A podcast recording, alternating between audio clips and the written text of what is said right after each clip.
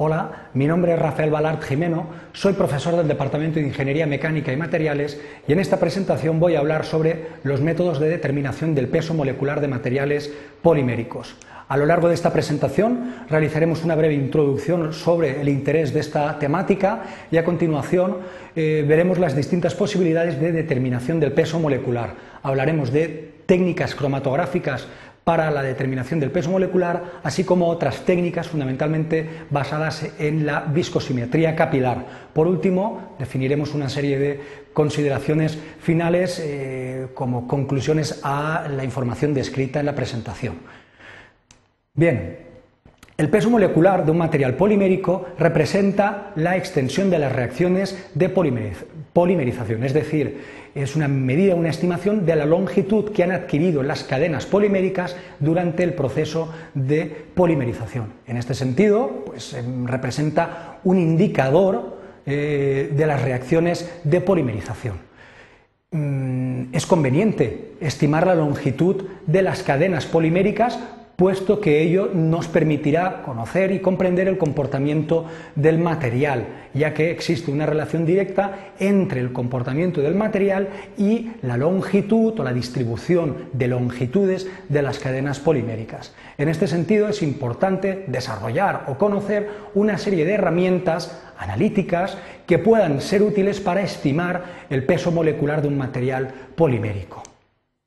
Existen diversas posibilidades para determinar el peso molecular de un material polimérico. Como eh, hemos descrito previamente, el peso molecular representa la extensión de las cadenas, la extensión de los procesos de polimerización y viene representado por una distribución estadística de los distintos pesos de las moléculas con distintas longitudes que se obtienen en el proceso de polimerización. En este sentido, es posible calcular o determinar la distribución de los pesos moleculares mediante el empleo de técnicas analíticas que permitan separar las fracciones de moléculas con distintas longitudes. Eh, estamos hablando de las técnicas de cromatografía.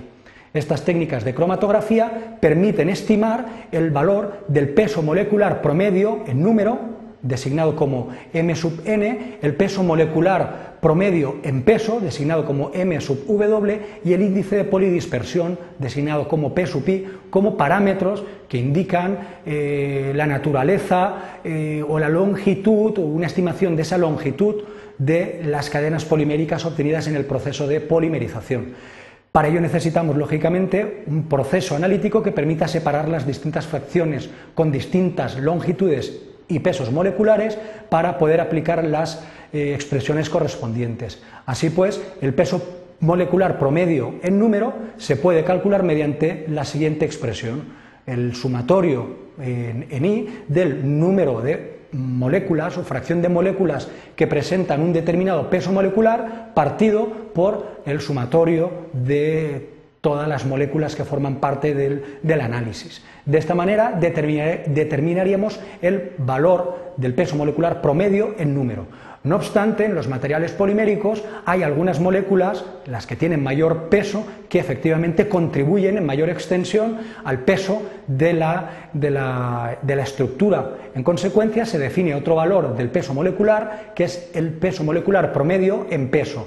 designado como m sub w, que se obtiene con el sumatorio, bueno, con el cociente entre el sumatorio del número de moléculas con un determinado peso molecular por el peso molecular al cuadrado de cada una de estas moléculas o fracción dividido entre el sumatorio en I del número de moléculas con una determinada eh, longitud o peso molecular por el peso molecular de dicha fracción o eh, grupo de moléculas. Eh, este peso molecular en peso corrige pues, las diferencias que existen como consecuencia de que hay algunas moléculas de mayor tamaño que efectivamente contribuyen con mayor extensión al peso total de la estructura. Eh, precisamente para evaluar estas diferencias entre el peso molecular en peso y en número, pues eh, lo que determinamos es el índice de polidispersión como el cociente entre los dos parámetros. Estos dos parámetros, eh, cuando se acercan el peso molecular en peso y el número mm, valores similares, el factor de polidispersión E adquiere el valor de la unidad y cuando este índice de polidispersión difiere de la unidad es que existe una diferencia entre ambos valores y es que existen fracciones con distintas longitudes o pesos en la estructura.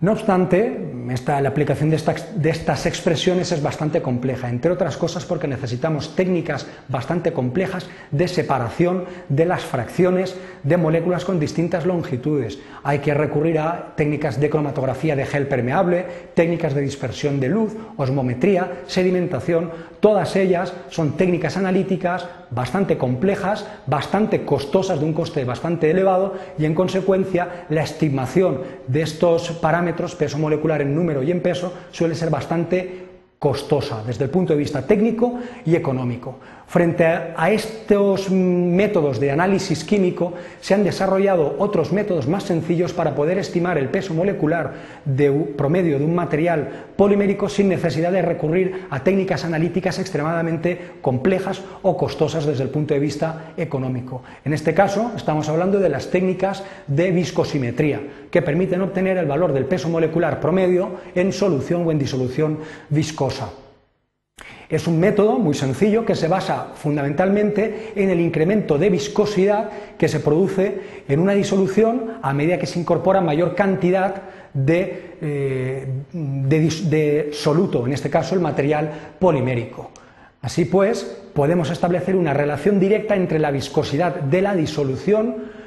con una determinada cantidad de polímero y el peso molecular. Esta expresión es la que conocemos con el término de expresión de Mark-Howing y que establece la siguiente relación. La viscosidad intrínseca de una disolución o de un polímero es igual a una constante K por el peso molecular m elevado a una constante A, donde la viscosidad intrínseca es un parámetro mm, característico del material polimérico, las constantes K y A son valores que dependen del sistema eh, empleado para la medición de la viscosidad, es decir, dependen tanto del polímero como del disolvente empleado, y por último M es el peso molecular promedio, que es precisamente la variable que queremos estimar.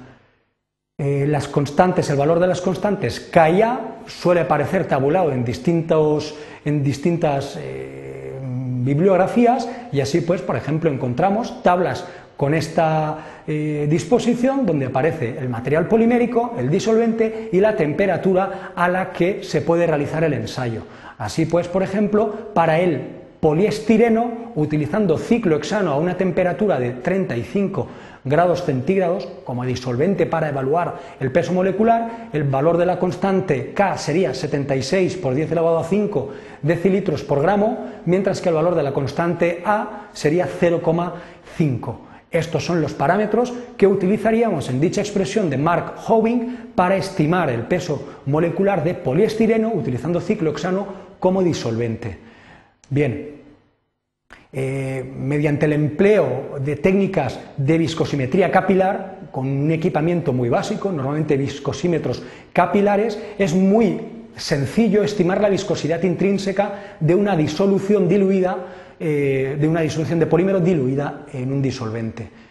Así pues, aparecen distintos conceptos de gran interés eh, para el cálculo de la viscosidad intrínseca. Podríamos estimar la viscosidad relativa, la viscosidad específica, la viscosidad reducida y por último la viscosidad intrínseca.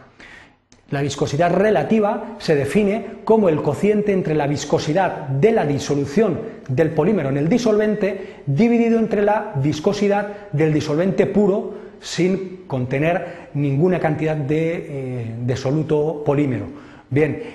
es difícil calcular las, las viscosidades, tanto la disolución como del disolvente puro. Para ello utilizamos la viscosimetría capilar, que establece una relación directa entre las viscosidades y los tiempos. Así pues, la viscosidad del disolvente puro la podemos eh, relacionar con el tiempo que tarda el disolvente puro en pasar a través de las marcas de un viscosímetro capilar tal y como se muestra reflejado en el gráfico con flechas y marcas de color azul. De la misma manera podemos relacionar el tiempo de paso de la disolución de polímero en disolvente entre estas marcas de tiempo con la viscosidad que tendría esta disolución. Así pues, este cociente entre viscosidades se puede sustituir de una forma mucho más sencilla de calcular o de estimar desde el punto de vista de ingeniería como el cociente entre los tiempos de paso. Una vez conocida la viscosidad relativa, se puede estimar la viscosidad específica,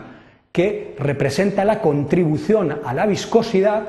eh, solamente debida al material polimérico. En este sentido, la viscosidad específica se define como la viscosidad relativa menos 1, o lo que es lo mismo en valores de tiempo, es el cociente entre el tiempo que tarda en pasar entre las marcas de tiempo la, la disolución de polímero partido entre el tiempo que tarda en pasar el disolvente puro y ese cociente le restamos la unidad. Una vez obtenido el valor de la viscosidad específica, podemos relacionar dicha viscosidad con la concentración de polímero en el disolvente. Es lo que conocemos con el término de viscosidad reducida y simplemente es el cociente entre la viscosidad específica y la concentración de polímero en la disolución. Una vez obtenidos estos tres eh, indicadores de la viscosidad relativa, específica y reducida, podemos estimar la viscosidad intrínseca como el límite cuando la concentración tiende a cero de la viscosidad reducida, o lo que es lo mismo, el límite cuando la concentración tiende a cero del cociente entre la viscosidad, la viscosidad eh, reducida y la concentración de polímero en el disolvente. Una vez obtenida esta viscosidad intrínseca, ya podemos aplicar la expresión de Mark Howing, donde la viscosidad intrínseca sería un valor obtenido empíricamente mediante viscosimetría capilar, K y A serían las constantes que dependen del polímero y del disolvente empleado, y por último M representa el peso molecular que pretendemos obtener con este, con este método. Bien, por último, definir una serie de conclusiones en base a los distintos métodos, de estimación del peso molecular. El peso molecular representa la distribución estadística de los pesos de las diferentes moléculas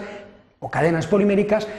con distintas longitudes que forman la estructura. Es posible obtener la distribución de estos pesos moleculares mediante el empleo de técnicas químicas